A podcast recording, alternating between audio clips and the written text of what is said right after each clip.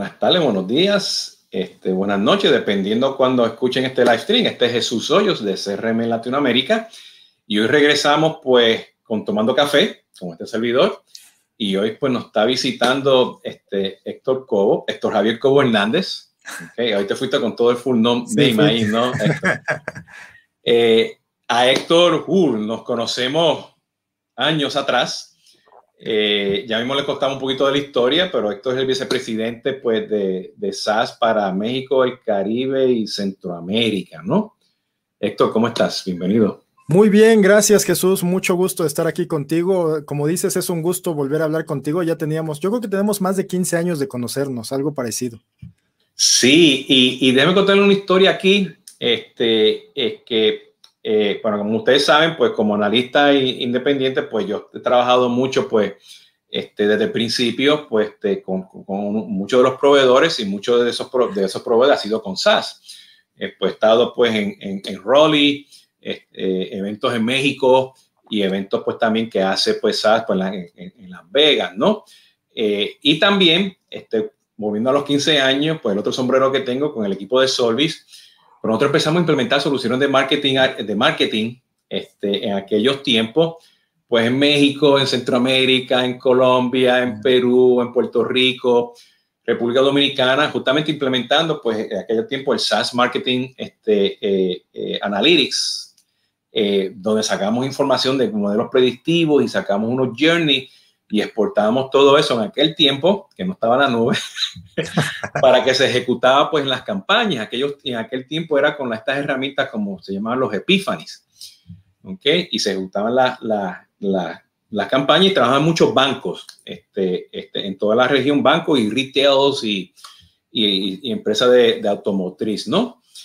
Eh, eh, y fíjate, pues estaba comentando, estamos en el Green Room, estaba comentando a, Héctor, que yo me acuerdo hace como dos años y medio, pues yo estaba en el evento de, de, de SAS de analista, la conferencia anual en Las Vegas, y en aquel tiempo ya empezaron ustedes a hablar que se están moviendo a la nube, eh, y bueno, y ahora pues hacer un fast forward, ya hay unas alianzas, unas cosas que están haciendo este SAS y bueno, y la pandemia. Pero antes que hablemos de todo eso, vamos a hablar de café. Yo me estoy tomando aquí, yo, este no sé si es la quinta o cuarta taza que me tomo el día, ¿ok? Pero este, me estoy tomando un, café puertorriqueño, ¿ok? Que se llama Lareño, este mismo que me estaba tomando el viernes pasado. Eh, eh, que, ¿Cómo te gusta el café? ¿Cómo este, te tomas 20 tazas al día? ¿Cómo, ¿cuál, es, tu rutina con el café? Sí, no, yo empiezo con dos expresos diario o sea, no, no puedo vivir sin café, ¿no? Entonces, normalmente empiezo con dos expresos juntos diario y luego ya durante el día, ahorita voy con mi tercer expreso, ¿no? Y ya después de la comida puede puede ser que me tome uno o dos más, ¿no? Y, una, marca, una marca en particular, porque yo sé que todo el mundo compra en México los de Nespresso, esos, ¿no? Yo, yo soy fan de Nespresso, ¿no? Pero sí, es que es lo más sencillo. Tengo la máquina al lado, le pongo cápsulas eh, y es lo más sencillo, ¿no? Y pruebo prácticamente de todos, porque me gusta en general el sabor del café, ¿no? No importa si es muy tostado, si es medio, los sabores a veces cuando vienen afrutados o cuando viene el, sabor de chocolate o vainilla o los sabores estos italianos que luego son fuertes, me encanta todo el café, ¿no? Yo no puedo vivir sin café.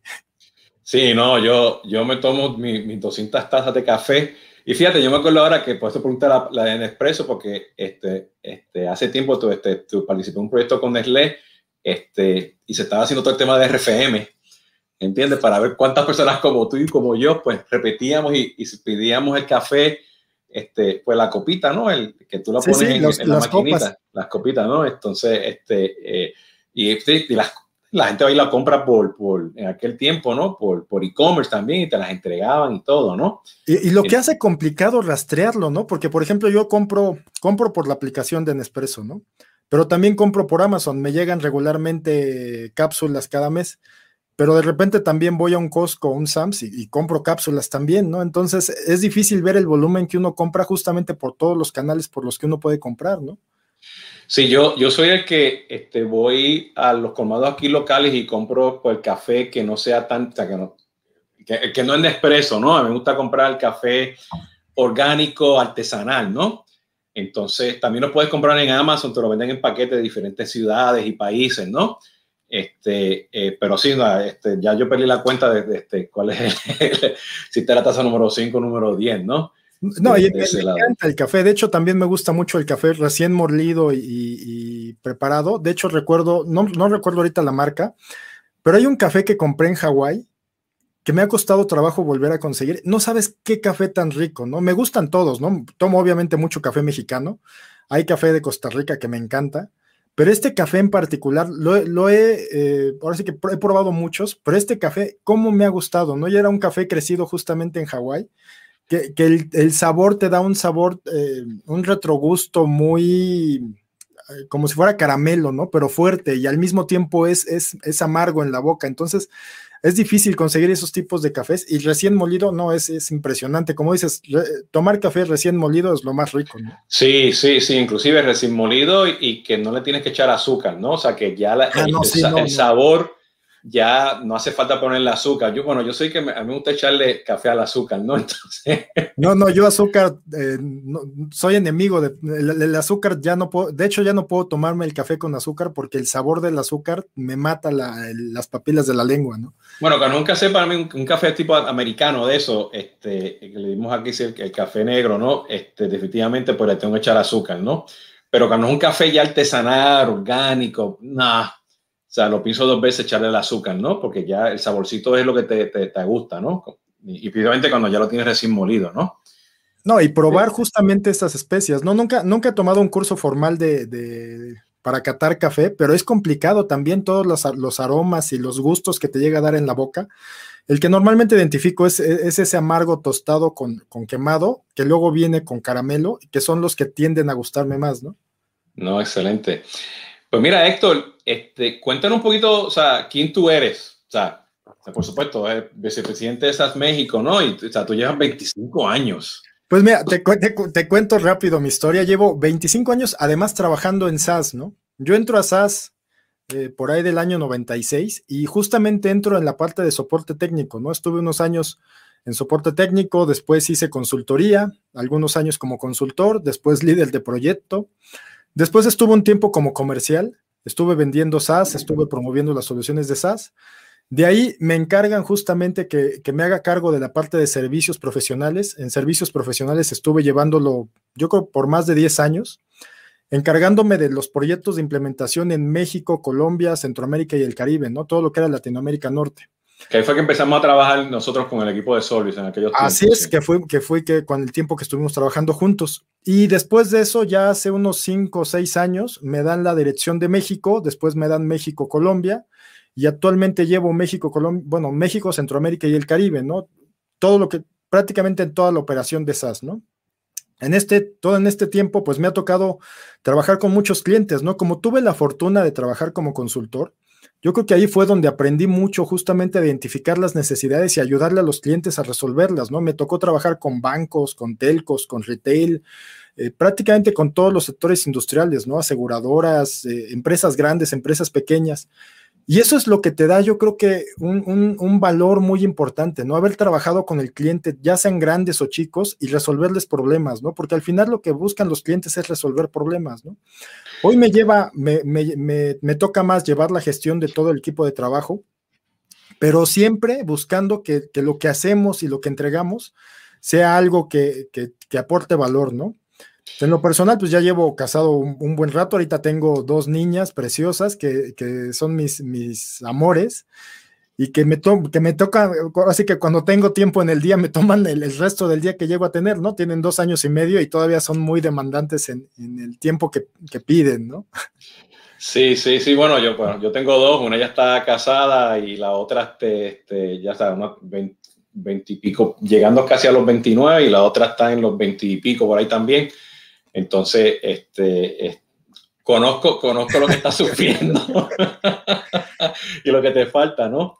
Pero sí llevo aquí 25 años en SAS, te digo, empezando desde las partes más básicas que fue soporte técnico y ir creciendo en la empresa. Es muy atípico estar tantos años en una empresa de tecnología, pero también creo que aquí en SAS he encontrado justamente esta ruta de carrera y esta capacidad de ir creciendo año con año y de seguir aprendiendo, ¿no? SAS, SAS, es una empresa, y a lo mejor para los que no lo conocen, somos una empresa que lleva más de 45 años en el mercado, que se ha dedicado durante todo este tiempo a ofrecer soluciones de analítica y de inteligencia artificial. Es decir, ayudamos a las empresas y a las personas a tomar mejores decisiones a través del análisis de los datos, ¿no? Y esto en, muchas vertientes y muchas soluciones específicas, pero al final de cuentas lo que buscamos es que las personas puedan tomar una mejor decisión, ¿no? Con, datos que realmente validen la decisión que están tomando, ¿no?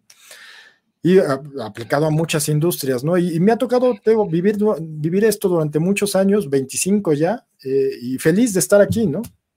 No, fíjate, y, y una de, las de las cosas que, o sea, comparándolos ustedes con el resto de la industria, usted sigue siendo este, privado. seguimos eh, siendo una empresa privada, la, la, empresa privada de tecnología más grande del mundo, pero seguimos siendo privados. Eso nos da muchas ventajas, ¿no? Justamente ahora con los temas de la pandemia, pues una política de la empresa fue, no vamos a despedir a ninguna persona, ¿no?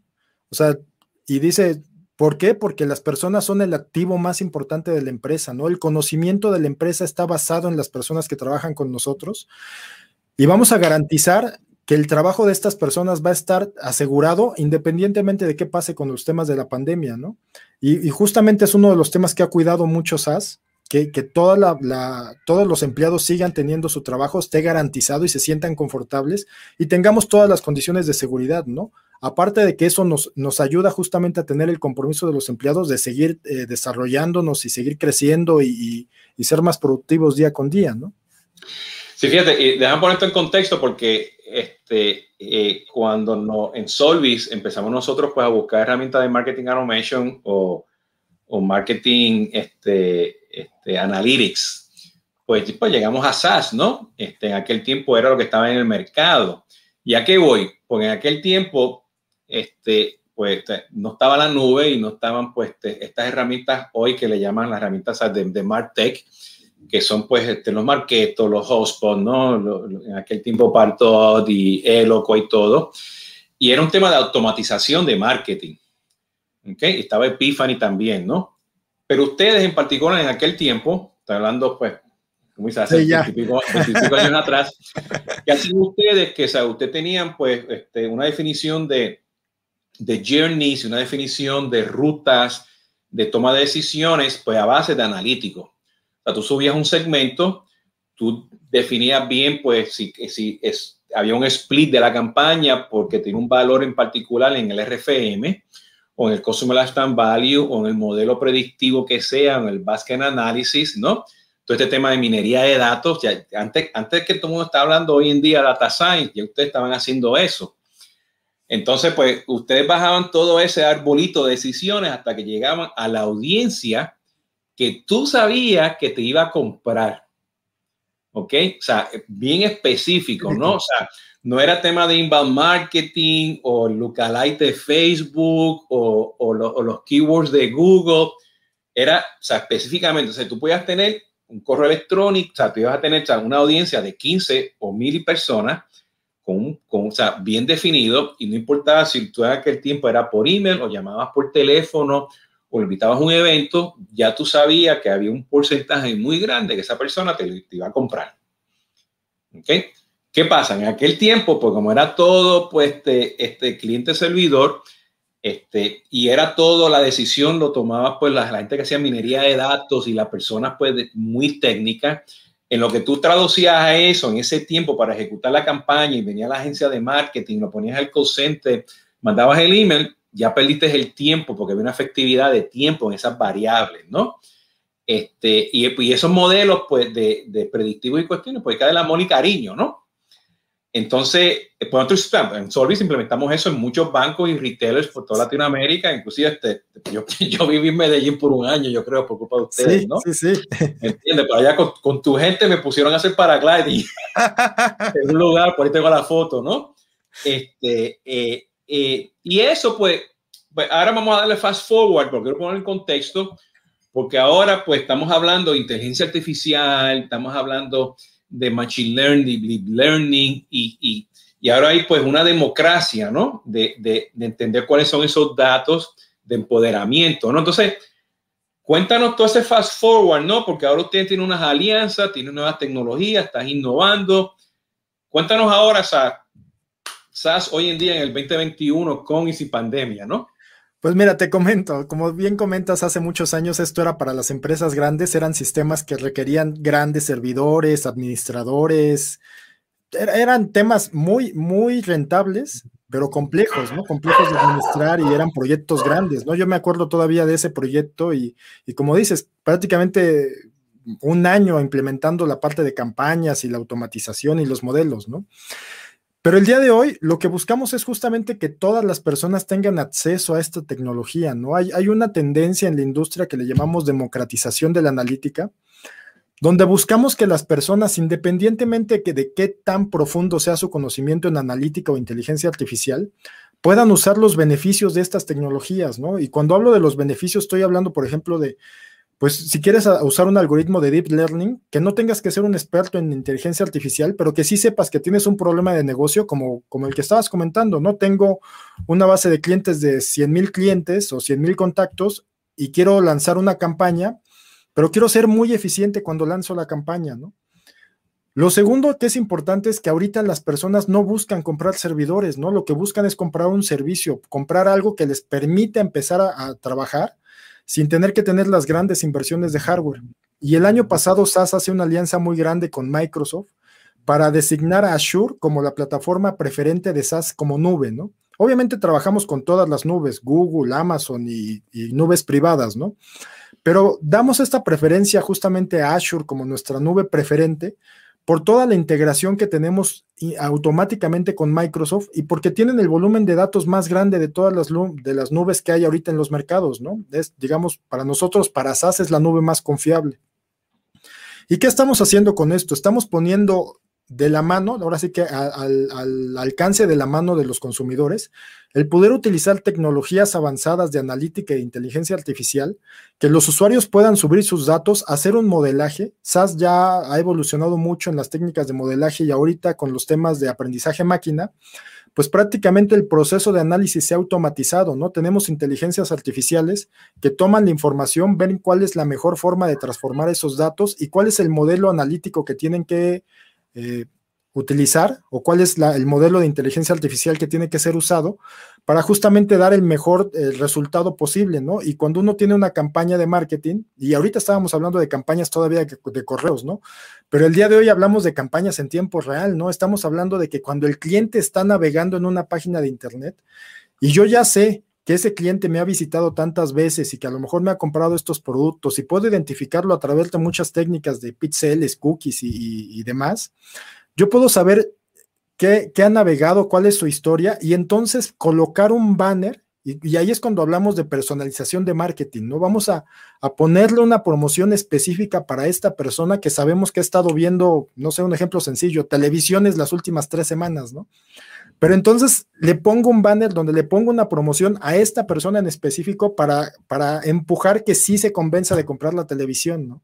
Y no es un banner genérico, ya no, es, ya no estamos hablando de los segmentos de datos, ¿no? Antes hablábamos de, vamos a hacer segmentación y vamos a hacer, para este segmento de 10 mil clientes, vamos a darles esta campaña de, marketing, ¿no? Hoy de lo que hablamos es, para esta persona en particular que ha tenido este comportamiento, vamos a darle esta promoción particular en este momento, ¿no? Y el momento puede ser cuando nos habla por teléfono, puede ser cuando está navegando la página de internet, puede ser cuando se mete dentro de la aplicación de la, de la empresa y está haciendo una, una, transacción.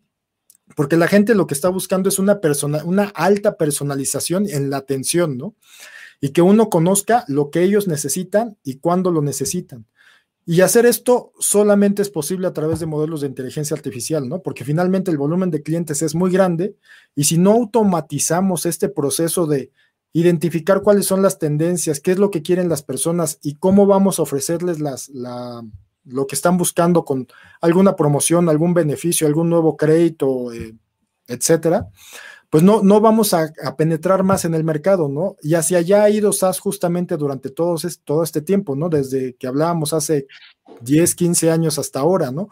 Automatizar, hacerlo más viable para las personas, que las personas independientemente de su nivel de conocimiento en, analítica e inteligencia artificial, que sea sencillo para ellos usar estos modelos, ¿no? Que tengo clientes en México que desde un gimnasio han aplicado modelos de este tipo, por ejemplo, para ver cuáles son las máquinas que más les gustan a las personas, dónde gastan más tiempo dentro del gimnasio y cómo buscamos que la gente esté más tiempo o vaya más regularmente al gimnasio para reducir el número de cancelaciones, ¿no?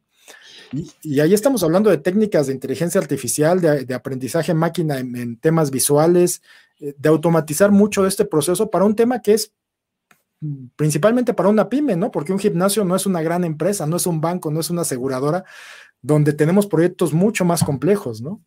Pues fíjate, y, te estoy escuchando, ¿no? Porque este, me, estoy, me estoy suponiendo el sombrero ahora de una agencia de marketing o, una persona que dice puro inbound marketing y tengo que hacer este outbound también marketing y tengo mis buyer personas, ¿no? Y, si tú haces un Google search y dice que es un buyer persona, te dice es una persona este, ficticia a quien tú le quieres mercadear y de segmento que sé yo, que sé yo, que no. Este, eso está bueno cuando empiezas sin datos, ¿entiendes? Y yo sé que, que ahora, pues con toda esta tecnología o sea, de inteligencia artificial, este, machine learning, deep learning, todo eso, pero yo me acuerdo o sea, haciendo modelos este, con, con, matemáticos gente de, de, ustedes que saben de minería de datos, ¿entiendes? Este, o sea, y, y, con el cliente, haciendo cosas sencillas de un RFM multiplicabas y dividías y los ponías en modelos predictivos hacia atrás, mirabas las ventanas, cuando comprabas y todo, y, era, y en aquel tiempo no estaban mirando nada de los cookies, ni los píxeles, ni nada, ¿entiendes? Para poder hacer un upgrade de una tarjeta de crédito y que tú puedas poner el presupuesto adecuado y hacerlo, ¿no? Entonces, e, el otro ejemplo claro es que, que tú sabes, pues, quiénes son las personas que te, que tú una, una, una una campaña de retail y ya tú sabes que entra por esa tienda, te va a comprar todo, ¿no? La camisa, el pantalón, la correa, la corbata, pero luego tú no quieres mandar una campaña, ¿no? Para que le des un descuento de 40% cuando él ya, tú sabías con el modelo, te lo voy a comprar a full price. Sí, sí. Entonces, lo, lo que quiero comentar es que, o sea, que sí tenemos todas estas tecnologías nuevas de machine learning y todo, ¿no? Pero, pero los datos son los datos, ¿no? Entonces yo creo que, ¿cómo tú ves, cómo tú ves esa cultura? Porque si ahora vamos a democratizar o los datos, ¿no? Y tienen la alianza pues con Microsoft, ¿no? Para que lo tengan todos en la nube, ¿no? Este, ¿Cómo vamos a democratizar esos datos y cuál sería esa percepción, ¿no? Porque te voy a dar un ejemplo, te voy a un ejemplo de lo que, de lo que este, yo conozco democratizar los datos de ustedes en aquellos tiempos era el plugin que tenían ustedes de Excel que bajaba y tú podías bajar no sé cuántos millones, estoy exagerando, ¿no? Pero bajabas todo, casi todo, y la gente hacía sus pivot tables y estaba contento porque ustedes tienen un plugin que expandía, ¿no? Y, la, y yo veía los ojos de las personas, wow, ¿no? Qué bueno se ven estos datos aquí, ¿no? En aquel tiempo eso era para mí lo poquito que se podía hacer de democratización de datos, ¿no? Este, ¿Qué implica eso ahora para ustedes, no? Tener acceso realmente a los datos. Ahora, por ejemplo, les damos, con, el tema de la nube, le llamamos eh, cajas de arena, ¿no? Sandboxes. Porque finalmente la gente, en los temas analíticos, la gente tiene que probar, jugar y ver si algo funciona o no funciona, ¿no? Y entonces lo que hacemos es que les damos una caja de arena y les damos una caja de arena en la nube, ¿no? Son cajas muy pequeñas que si algo funcionan pueden crecer muy rápidamente Ahora, con toda la tecnología de contenedores y todo lo que tenemos, la nube te permite justamente jugar con esto y decir, a ver, vamos a poner a gente del negocio, ¿no? Que es lo importante, porque si ponemos solamente a la gente analítica, a veces no, no tienen en consideración lo que realmente es importante para el negocio. Aquí lo que sucede es que lo que buscamos es, en esta caja de arena vamos a ponerle los datos, todos en una, le llamamos un ABT, pero realmente es todo en una sola tabla toda la información histórica que necesita de los clientes. Y aquí cuando hablamos de información histórica estamos diciendo, oye, a lo mejor tienen datos de 5 o 10 años o de 2, ¿no? Porque también esto va variando dependiendo de la empresa. Pero le ponemos todo en un solo lugar para que el, usuario de negocio no se tenga que preocupar de qué son datos, qué es base de datos, porque eso no les interesa, ¿no? Lo que les interesa a ellos es vender más, es colocar más créditos, es, ser mejor en sus targets que tienen de negocio. Y entonces los ponemos a jugar a través de modelos analíticos donde ellos principalmente van seteando las reglas de negocio, ¿no? más que pensar en el modelo analítico, en lo que ellos piensan es cuál es mi objetivo como negocio. Normalmente es promover más ventas, reducir mis costos, colocar más créditos, reducir el fraude en seguros, ¿no? ¿Y cuáles son las reglas de negocio que tengo que considerar, no? Porque obviamente cada uno de estos temas tiene que ver con tiempos de atención, con calidad de la atención con el cliente, y les permite entonces generar un modelo automáticamente y que vean los resultados. Y ellos pueden ir probando en estas cajas de arena qué va funcionando, qué no, qué tiene sentido para el negocio. Y cuando encuentran algo que tiene sentido, ponerlo en producción, porque eso es lo, esas son las ventajas que tiene justamente la nube. Cuando encuentras algo que funciona, es mándalo a un ambiente de producción y conforme vaya creciendo, vele dando crecimiento a esos servidores virtuales, ¿no? De esa manera la empresa crece haciendo muy poca inversión, ¿no? Porque lo que prueba, lo prueba invirtiendo muy poco y solamente lo que funciona va creciendo en, en inversión, ¿no? Oye, vamos a hablar de sandboxes de datos, ¿no? Las cajas de esta de, de arena, ¿no? Primera vez que escucho cajas de arena. Pensé, que estaba en la playa de repente, ¿no? Sí, la... con, con, el spanglish y el anglicismo que tenemos en la industria, pues este, me, llevaste a otro lugar de repente. Pero qué bueno que menciona eso, porque me acuerdo también, pues muchos de los proyectos, este, necesito el otro servidor. La persona tiene que tener el acceso, ¿no? Los datos de seguridad, tengo como 20 casos de uso que, que, digo, wow, todas las cosas que pasamos nosotros por el acceso, ¿no? Este, este, los modelos predictivos que a veces lo hacían matemático y no, tú no podías verlo, pero tú veías el resultado, ¿no? Sí. Este, este, y yo me acuerdo, pues, que en aquel tiempo, este, una de las historias famosas que tenemos, que tuvimos que traerle a uno de los consultores de nosotros a Medellín, porque era el único que tenía en su computadora la versión para conectarse, ¿no? Sí. Este, ya eso desaparece. ¿Entiendes? Y lo que me llama la atención es que, que cuando, si, y, me gustaría expandir eso para, para que la audiencia lo escucha y la aprenda, ¿no? ¿Qué, ¿Qué, significa eso de sandboxes de datos, no? O sea, de probar los datos desde el punto de vista, o sea, si yo soy un VP de marketing, un VP de venta, que digo, oye, yo tengo, yo tengo aquí un gut feeling, ¿no? Tengo un hunch, tengo una premisa que a lo mejor, este, por aquí que van los datos, este, Puedo crear un sandbox ah, inmediatamente, que es tan ágil Hay unas cosas que yo puedo extraer los datos y hacer un what if y luego se lo paso al, al, al, al que hace minería de datos para que me lo valide. ¿Qué, significa eso? En, términos de, contexto del negocio, porque uno de los temas que yo siempre digo es que hay que conocer los datos al frente tuyo. Okay, podemos hablar de Big Data, podemos hablar de volumen, podemos hablar de historial, pero ah, si tú no conoces los datos al frente tuyo para que tú valides tus premisas, entonces luego tú no puedes o llevarlos a, a, a cualquier modelo predictivo y, y, de inteligencia artificial. ¿Qué tanto empowerment va a tener pues, un, un, directivo, o sea, un director de una empresa para jugar con estos sandboxes? Pues mira, un ejemplo sencillo sería, primero, el sandbox es una definición de un pequeño ambiente virtual que obviamente tiene todo el esquema de seguridad, que solamente va a tener acceso las personas a las que les demos este acceso, es lo primero, es, es, es 100% seguro. Lo segundo es, le vamos a poner todos los datos disponibles que necesita una persona de marketing, por ejemplo, y hablemos un tema de una empresa de retail, ¿no? Alguien, eh, una empresa detallista. ¿Qué está buscando? Pues tener toda la información histórica de clientes, transacciones y qué han comprado, ¿no? Y esto involucra muchas variables, pero finalmente lo que ellos quieren resolver es, por ejemplo, las premisas que me comentabas, ¿no?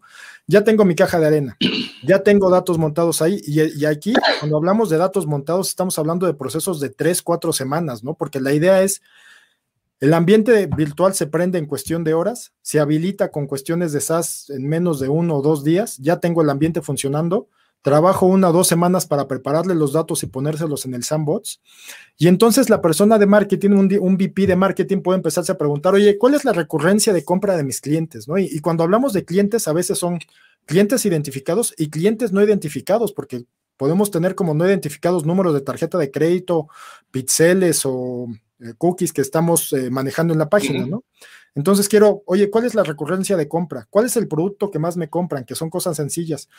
Oye, ¿y cada cuánto me compran estos productos? ¿Y cuál es el volumen? Si me compran el volumen, eh, no sé, el producto A, ¿cuántos otros productos me llegan a comprar, no? Que son preguntas que parecen sencillas, pero que cuando se voltean a la empresa y tratan de resolverlas, a veces toma mucho tiempo, ¿no? Pero luego pueden venir preguntas justamente más complicadas como, ¿qué pasa si yo le diera una oferta a un cliente de tanto descuento? ¿Cuánto más podría llegar a vender, no? Como tenemos el histórico de transacciones y sabemos a qué precios han, comprado, es muy, muy sencillo poner un modelo de inteligencia artificial y decir, oye, si hago esta asunción, ¿cuánto puedo llegar a disparar mis ventas? ¿no? Y luego lo segundo importante es, una vez que uno dice, ah, mira, si pongo un 20% de descuento, mis ventas pueden llegar a crecer un 30, 40% para ese producto en particular. Y ahí dicen, oye, esto me parece interesante, ¿qué hago para ponerlo en producción? ¿No? ¿Qué es lo siguiente difícil? Le hablo al equipo de IT, o ya que tengo una aseveración de este tipo, le digo, mira, esto me gustó, mándalo a poner en producción en, la, página de internet o en el esquema de compras en la, página, en la tienda, ¿no? Y entonces ahora lo que buscamos es justamente que las personas de, negocio tengan la, capacidad y la oportunidad de con un botón mandar este modelo a producción y que la gente de IT lo pueda tomar y, montar en producción en sus sistemas transaccionales, ¿no? Y entonces probarlo día con día y decir, mira, mi premisa fue esta y ahora quiero ver día con día cómo, cómo va funcionando este modelo en tiempo real ya en la venta que tengo en la página o en la, o en la tienda, ¿no? Entonces, el, finalmente el VP de marketing en esta caja de arena probó varias cosas, probó varias ideas y cuando tuvo una idea que le gustó el resultado que podría llegar a tener, lo manda a poner en producción y entonces empieza a testar qué es el resultado, qué tan cerca está de la realidad, ¿no? Eh, normalmente recomendamos estas, estos temas así, porque una vez que ellos ven los beneficios y que estos temas analíticos y de inteligencia artificial funcionan y realmente nos, nos ayudan a mejorar el proceso de ventas, pues los empiezan a adoptar muy rápidamente, ¿no? Ya, ya hoy en las empresas se hablan de siempre contar con un Chief Data, Chief Data Officer, no, un Chief Analytical Officer, un director especializado en los temas de analítica, porque las empresas normalmente empiezan con uno o dos modelos, luego empiezan a, generarse más áreas que empiezan a utilizar modelos analíticos, pero llega un momento en que alguien como estrategia a nivel dirección tiene que decir, mira, toda la, analítica que estamos haciendo tiene que ir hacia este camino, ¿no? Y vamos a poner estas reglas tanto de uso ético como de nivel comercial y, cómo vamos a tratar a nuestros clientes y si damos créditos, cómo los cuidamos además para que no se, no se sobreendeuden y siempre tengan una capacidad de pago, pero que además tengan beneficios. Entonces, siempre estos roles son importantes para ir alineando también el camino de crecimiento que van a tener las empresas, porque ya se ha demostrado en muchas industrias que esto funciona, ¿no? Y, no nada más que funciona, sino que además trae beneficios tangibles para las empresas. Y hacerlo a través de las cajas de arena les permite experimentar y hacerlo a muy bajo costo, ¿no? Porque esto se aúna al tema de democratización de la analítica, ¿no? Antes cuando decíamos es que le vamos a dar la herramienta a las personas que saben. Pues lo, hacíamos esto porque era un tema costoso, ¿no? Nos costaba el procesamiento en el servidor, teníamos que pagar un servidor grande y entre más gente usaba la tecnología, más, más grande tenía que ser el servidor. El día de hoy no, ¿no? El día de hoy les vamos dando cajas de arena a los usuarios que quieren, eh, ahora sí que, que, quieren probar con esto y solo aquellos que tienen resultados palpables les vamos creciendo el, ahora sí que sus servidores virtuales que tienen, ¿no? Y la otra es que si no usan el servidor virtual, pues el servidor no, no consume, ¿no? Solamente ellos van a, ahora sí que pagan por el consumo que van teniendo sobre los servidores que sí, que realmente están utilizando, ¿no? Mira, te estoy escuchando y estoy aquí en mi, segunda pantalla porque este, cuando, cuando yo implementaba pues con el equipo de Solvis, ¿no? Los productos de ustedes, era más que esa cajita de ese producto de marketing, ¿no? Este, y te estoy escuchando, ¿no? Y ahora pues ustedes tienen pues el, el 360 Discover, tienen el 360 Engage, tienen Usted tiene un CDP también. Sí. Este, bienvenido al barco, todo el mundo tiene CDP, ¿no? este, sí, pues hay que, hay que estar en todo, ¿no? Tienes tu, tu data management, tienes tu visual analytics, este, tienes pues tu data mining y machine learning, este, tienes el visual statistics, ¿no? Este, y por ahí creo que tienes varios más, ¿no? El, el plan, el, o sea, tiene una serie más de, de modulitos y versiones. En el mundo en el mundo de Martech, y tú sabes que hay 7000 aplicaciones allá afuera, supuestamente en el marketing technology, ¿no? Y, y para mí ustedes fueron que ustedes son los primeros que trajeron esta, la tecnología a, marketing, ¿no? Este, eh, ustedes cubren todo el ciclo, o sea, ustedes también tienen capacidades para poder o sea, mandar los emails, hacer, este, o sea, hacer el chat, o ustedes ofrecen los conectores, hasta dónde llegan ustedes, porque mencionaste, o sea, pues vamos a mover ese modelo a producción, al sistema transaccional para ejecutarlo, ¿no? Y eso conlleva pues una serie de cosas que pues esas variables, esos modelos pues tienen que estar aquí, se tienen que conectar, tienen que estar escuchando los datos, eso se reajusta constantemente, pero en un lugar, en el sistema transaccional, sea, sea Salesforce, sea Sugar CRM, sea SAP, sea Oracle, sea Microsoft Dynamics o sea cualquier herramienta de marketing automation o, o, la plataforma de e-commerce, pues van a escuchar eso, eso y ellos van a ejecutar unas acciones o van a ejecutar unos journeys. ¿Ok? Entonces, ¿qué tanto hacen ustedes? ¿Hasta dónde llegan? Cuéntame un poquito de eso. Sí, aquí hay dos procesos que nosotros vemos. Obviamente podemos mandar muchas de estas comunicaciones outbound de manera directa, mails, mensajes. Eh, cuando hablamos de chats, eh, chatbots y cosas por el estilo, además nos podemos interfazar prácticamente con cualquier interfase, pero aquí lo importante es habilitar a las empresas, porque finalmente esas son interfaces que se resuelven y no, no tienen mayor problema. Lo que tiene aquí importancia es, una, tenemos un módulo que le llamamos Decision Management y otro que le llamamos eh, eh, Data, ¿qué es? Data, Model Manager. Estos dos módulos lo que hacen es orquestar toda la lógica para que justamente desde el punto de vista de negocio no mandemos dos cosas que se contradigan, ¿no? Eso es lo primero. Que no sobre, sobre contactemos a alguien, ¿no? Porque hay reglas de negocio muy sencillas como esas, ¿no? No quiero saturar a una persona de, marketing y no quiero eh, mandar cosas contradictorias. Pero al mismo tiempo, mis modelos, pues tienen periodos de, validez y, un modelo empieza a crecer en, asertividad y llega un momento en que ese modelo cae y, y tiene que entrar otro modelo, ¿no? Estos dos módulos de SaaS justamente automatizan esto, ¿no? Y, y, aquí importante que lo mencionas, hoy también con los temas de open source, muchas empresas tienen modelos además propios en open source, ¿no? Y que les cuesta mucho trabajo poner en producción. Lo que nosotros hacemos es justamente que ya sean modelos que hacen en SaaS o en open source, que los puedan mandar a producción. Y cuando digo mandar en producción, literalmente es, tengo un modelo que funciona, tengo una, una premisa de negocio que sé que te hace sentido y que con un clic, literalmente, se vaya esto al Model Manager y el Model Manager orqueste justamente lo que se necesita para mandarlo en producción y los canales de comunicación, ¿no? Porque uno puede escoger este modelo es solamente para comunicaciones vía correo, ¿no? O este modelo es solamente para comunicaciones vía banners en la página de internet. Ahora, ese modelo no va a vivir por siempre, ¿no? Uno tiene que estar rastreando cuánto tiempo va a vivir ese modelo y las empresas conforme evolucionan en esto, pues a veces empiezan con uno o dos, pero muy rápidamente tienen 100, 200 modelos en producción constante, ¿no? Y lo que buscas es que sea algo automatizado que está justamente revisando estas curvas de, de, de qué tan asertivo es el modelo y cuando la asertividad cae, o bien coloquen otro modelo automático que, mejore la asertividad o que apaguen esa campaña o esa promoción que están teniendo en ese modelo porque ya no tiene el resultado que se estaba esperando, ¿no?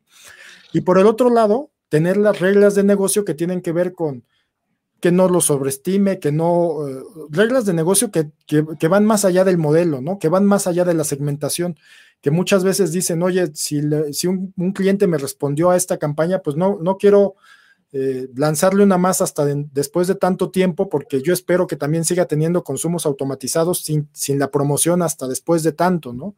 O no quiero saturarlo en comunicaciones o la comunicación que le gusta a este cliente es tal, ¿no? Toda esa parte de decision management que también involucra temas, por ejemplo, cuando vamos a aumentar líneas de crédito, cuando el cliente... Eh, ya está consumiendo algo y en ese momento dice, oye, mi crédito a lo mejor no es suficiente y me falta menos, con un 10% de aumento de la línea de crédito lo puedo consumir, ¿no? Todo esto nos, nos, ayuda justamente a automatizar ese proceso, ¿no? Y llegamos hasta allá justamente, ¿no? No solamente interfazarnos con, con los canales de comunicación, sino a orquestar este proceso para que realmente los usuarios de negocio puedan poner en producción sus modelos, ¿no? Puedan, porque hablamos de modelos, pero al final son decisiones de negocio que quieren implementar para mejorar las ventas o para reducir sus costos o para atraer más clientes, ¿no? Fíjate, y con todo esto que estamos hablando, ¿no? Este, o sea, me, fascina el tema de los sandboxes de datos, ¿no? Este, eh, y veo que o tiene unas tendencias que son realidades, ¿no? Pues la democracia de los datos, ¿no? De nuevo, el sandbox de datos, la alianza con Microsoft, ¿no? Este, definitivamente, o sea, este, tener en la nube la gran diversidad de productos que tienen ustedes, ¿no? Este, con la pandemia, ¿cuál, ¿cuál han sido algunas de, de las realidades que, ustedes han visto este, que, que, han tenido, pues, que los clientes, pues, cambiar modelos, comprar más productos de ustedes, este, o sea, que, que han visto, o sea, ¿cuál, cuál, ha sido ese impacto, ¿no? De tener esa democracia de los datos, este, ¿cuál es la realidad? Pues mira, lo que se movió mucho en el mercado, tanto el año pasado como este, fue el tema digital, cómo mejorar en la estrategia de comunicación digital y de campañas en tiempo real para todo lo que todo el segmento de e-commerce para promover más sus ventas en línea. Ese fue un tema muy grande que creció el año pasado. De hecho, nosotros marzo, abril, trabajamos en unos paquetes muy pequeños que les, que les ayudaran justamente a las empresas a, en un sandbox hacer justamente la prueba y empezarlo a poner en producción, ¿no? Para temas de planeación de la demanda. ¿Por qué? Porque a todas las empresas de, de retail todos cambiaron su, forma de demanda, ¿no? Todos tuvieron una curva distinta de demanda a la esperada y tenían que evaluar muy rápido, porque obviamente tener inventarios cuesta mucho dinero, ¿no? Mover inventarios de un lado a otro no solamente es la logística compleja, sino el costo que involucra. Entonces, que, en la nube pudieran rápidamente subir su información, hacer nuevos modelos y calcular una nueva curva de demanda de acuerdo a la nueva realidad, era una necesidad muy, que, tenían muy rápida, ¿no? Entonces trabajamos en estos paquetes marzo-junio, justamente para que los clientes lo empezaran a poner en producción, que estábamos hablando julio, agosto, septiembre, ¿no? En los bancos hubo temas, por ejemplo, de stress testing, es decir, pues tengo unas condiciones normales, yo había hecho algunos análisis de, cuánto riesgo teníamos y los bancos decían, bueno, y ahora con la nueva realidad, ¿cuánta gente me va a dejar de pagar? ¿No? ¿Qué tan grande va a ser mi riesgo? ¿Qué tanto puedo, qué tan agresivo no puedo hacer en la colocación? Entonces tenían que hacer análisis de estrés justamente para analizar todos estos escenarios con todos los portafolios que tenían. Y, habilitarlos a poner sus datos en la nube y hacer esto rápido, pues les permitió justamente resolver estos temas, resolver estas preguntas que son muy importantes para el negocio rápidamente, ¿no? Porque no podíamos hablar de, oye, vamos a poner un proyecto y en seis meses te lo implemento y te lo entrego, ¿no? Tenían que tomar cosas de, estamos hablando de cuatro o cinco semanas, ¿no? Porque realmente la premura por tener la respuesta, pues era muy grande, ¿no? Y justamente estuvimos ayudando a bancos y a, empresas de retail a resolver estas dudas, en, no te dirá nada más en Latinoamérica, ¿no? sino a nivel mundial, que fue una tendencia que observamos muy fuerte en el mercado. ¿no? Como Hoy en día siguen estando interesados en estos temas, pero ya las empresas también están viendo que hay que, que ya la inversión tienen que hacerla ya más eh, sostenida, porque los temas no se pueden parar, ¿no? Las empresas no pueden parar y tienen que seguir creciendo y, seguir creciendo en su competitividad. No, bueno, este, y, y todo el mundo dice, qué bueno que me puedo quedar en mi casa, qué bueno que ahora puedo comprar por e-commerce, qué bueno que, o sea, la gente, la gente, la gente se está acostumbrando a eso, ¿entiendes? Y el estilo de vida de mucha gente está cambiando dramáticamente para eso y, y, y esa va a ser pues la nueva normalidad y como siempre hay que estar constantemente midiendo todo eso, ¿no? Yo tengo una última pregunta, nos queda aquí como unos cinco minutitos más o menos. Este, ¿Qué tanto, qué tan importante o, o, que, muchos sufrieron ustedes en, la, durante la pandemia y los clientes con el tema de la calidad de los datos? Pues mira, calidad de datos siempre ha sido un tema a tratar.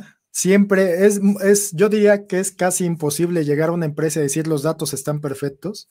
Siempre va a haber que hacerle algún tratamiento. Lo que es importante es que independientemente del, obviamente la calidad es muy importante, ¿no? Porque dependiendo de la calidad va a ser el resultado, pero hay muchas técnicas para limpiar esa información, ¿no? A veces las empresas dicen, no, es que como no tengo suficientes datos, creo que todavía no puedo analizar. Bueno, pero es que uno puede analizar desde cosas muy sencillas, ¿no? A veces, si la gente supiera todos los modelos, por ejemplo, de, de, aprobaciones de líneas de crédito, cosas por el estilo, a veces usan 10 variables, ¿no? Y con 10 variables encontramos resultados impresionantes, ¿no?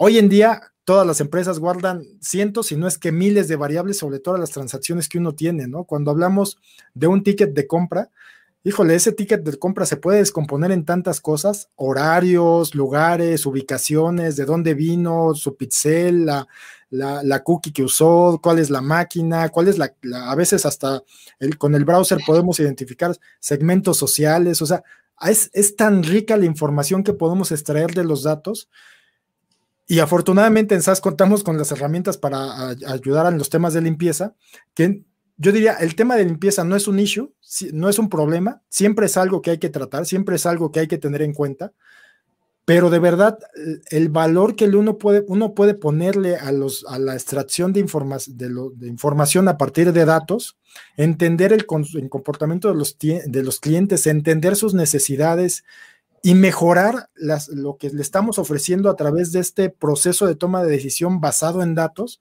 es muy, muy rico, ¿no? Es, es lo que les da un valor competitivo versus otros, ¿no? Porque hoy, hoy en día la tecnología está disponible para todos, ¿no? Pero aquí lo que hace la diferencia entre uno y otro es qué tan bien le ofrezco las cosas a, mi gente, ¿no? Sí, fíjate, y, y, y una anécdota que, que, tengo yo aquí, pues, este, trabajando pues con, con, con, las herramientas de ustedes, es que este, eh, utilizando justamente cinco o seis variables y utilizando SAS Base, este, y el cliente decía, no, no tengo los datos, están, están, están sucios, ¿no? Pues, nos fuimos computadora por computadora y encontramos los datos, ¿ok? Y nos fuimos al ticket, el ticket de recompra, ¿no?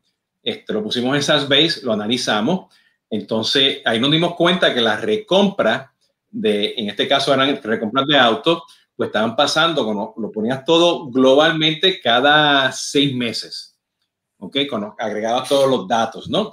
Por supuesto, la gente compraba sus autos pues cada tres años. Entonces tú dices, o, hace su renovación, ¿no? En un lease. Entonces tú dices, ah, espérate, es que, es que compra cada tres años, pues, pues no, tengo que estar constantemente con, con la campaña. Pero cuando lo agregamos y le pusimos el basket análisis mirando hacia, hacia el pasado y hacia el futuro, veíamos pues las tendencias que estaban subiendo, había gente comprando pymes y personas pues de, de, clase media comprando pues dos o tres autos, está, ahí se dieron cuenta, espérate, tengo, que acelerar la campaña. Sí, Porque sí. yo no sabía que la gente ya estaba pensando, ¿no? agregadamente, ¿no? Y los datos estaban ahí justamente en, en, en, en ese tema, ¿no? Y eso siempre pues una buena, una buena, una buena enseñanza, ¿no? Mira, yo me voy, yo me voy con, con, con, esta, con esta este, lección aprendida hoy. Me, me encantó el concepto de los sandbox de datos. Este, eh, pues a los que nos están escuchando aquí, yo les sugiero pues que vayan a SAS.com. Si están en México, bueno, este, este, SAS tiene una presencia muy, muy fuerte en, en, México, bueno, en, en, centro, en, bueno, en toda Latinoamérica. Eh, y si necesitan estos analistas, bueno, pues ya saben, pueden, se pueden comunicar con, este, con, con, Héctor, ¿no? Eh, me queda aquí como tres minutos, Héctor. Cuéntame, ¿cuál, ¿cuál, es lo próximo? ¿Cuál es lo próximo para ustedes? Pues mira, ahorita vamos mucho por temas del IoT y del cómputo on the edge, es decir, todas estas capacidades en la palma del uso de una persona, ¿no?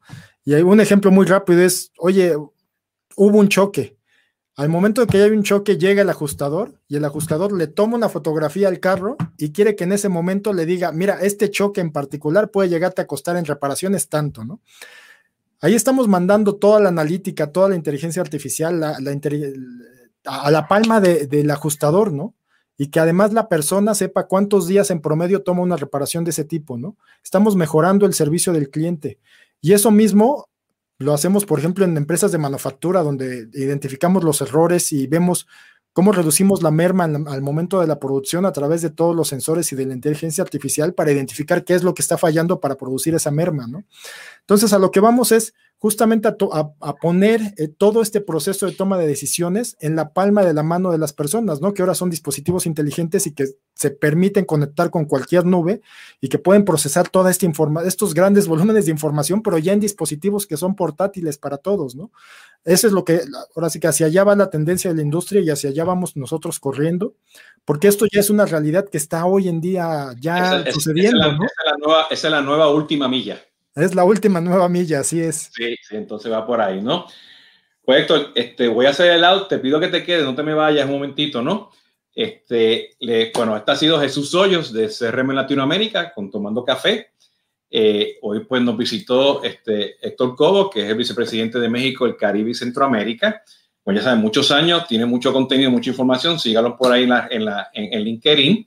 Este, como ya saben, esto está pues en, en, en, LinkedIn, Facebook, YouTube, Twitter y eventualmente va a estar en mi, en mi plataforma de podcast, eh, en Instagram también, ¿no?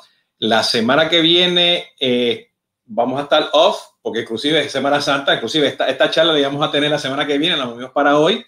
Así que este, la semana que viene pásenla bien. Yo, yo, no, yo voy a estar sin haciendo ninguno live stream, creo. creo. Creo que tengo uno el martes, pero de en adelante, pues nos veremos la próxima semana. Y esto te agradezco mucho. Qué bueno verte. Saludarte. Al Jesús, ha sido todo un gusto volver a platicar contigo después de este tiempo y es un gusto estar aquí contigo.